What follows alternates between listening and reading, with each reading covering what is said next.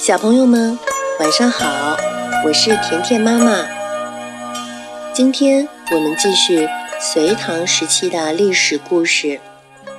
今天的故事叫《文成公主与松赞干布》。拉萨是一座美丽的高原城市，关于它的故事有很多很多，其中最动人的应该属。文成公主入藏的故事了。文成公主这位在历史上留下美名的美丽公主，和拉萨有着解不开的缘分。那时候，聪明又能干的松赞干布统一了西藏，建立了强大的吐蕃王朝。他对周围的国家都很友好。还选派了一大批藏族青年去中原学习各种技术，又邀请中原的工匠到西藏来传播先进技术。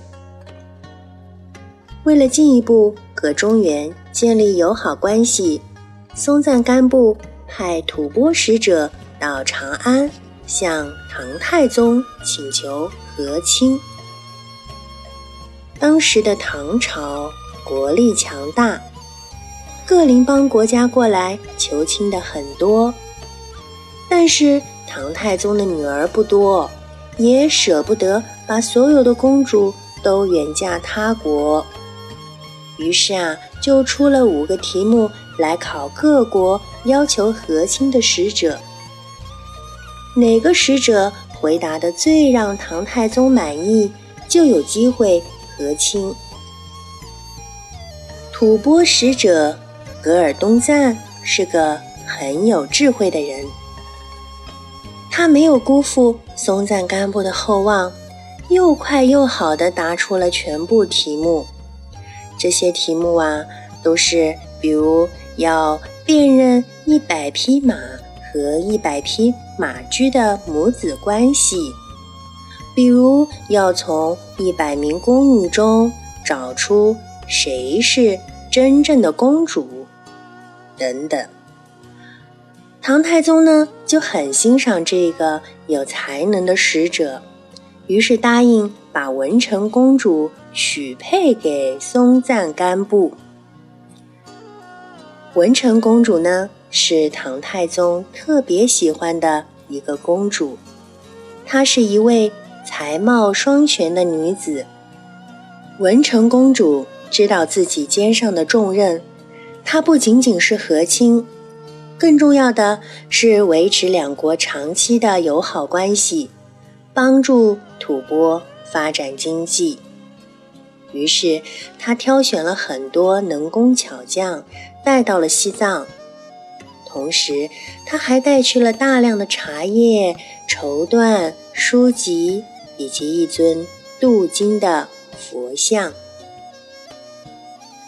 松赞干布为了表示对文成公主的尊重，风光地迎娶她，亲自带着大臣们来迎接文成公主的送亲队伍。他还命人为文成公主修建了漂亮的布达拉宫。所以啊，小朋友们，西藏的布达拉宫原来是松赞干布。为了我们唐朝的文成公主而修建的呢。文成公主入藏后，亲自教当地的百姓养蚕、织布、种茶树。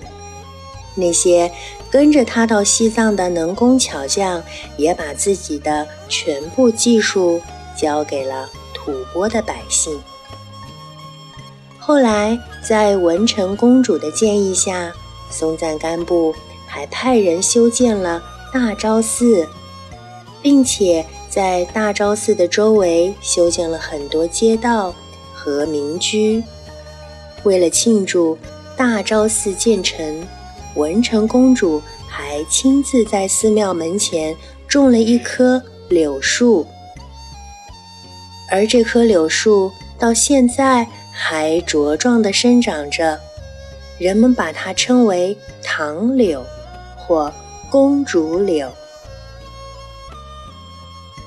文成公主和松赞干布的感情很好。在松赞干布逝世后文成公主继续在吐蕃生活了长达三十年。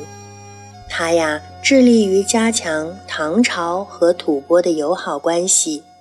他热爱藏族同胞，深受百姓的爱戴。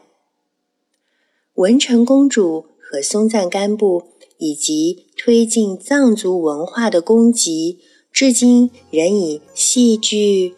壁画、民歌、传说等形式在汉藏民族间广泛传播。文成公主在藏传佛教中被认为是绿度母菩萨的化身呢。好啦，小朋友们，这就是今天晚上的随堂小故事。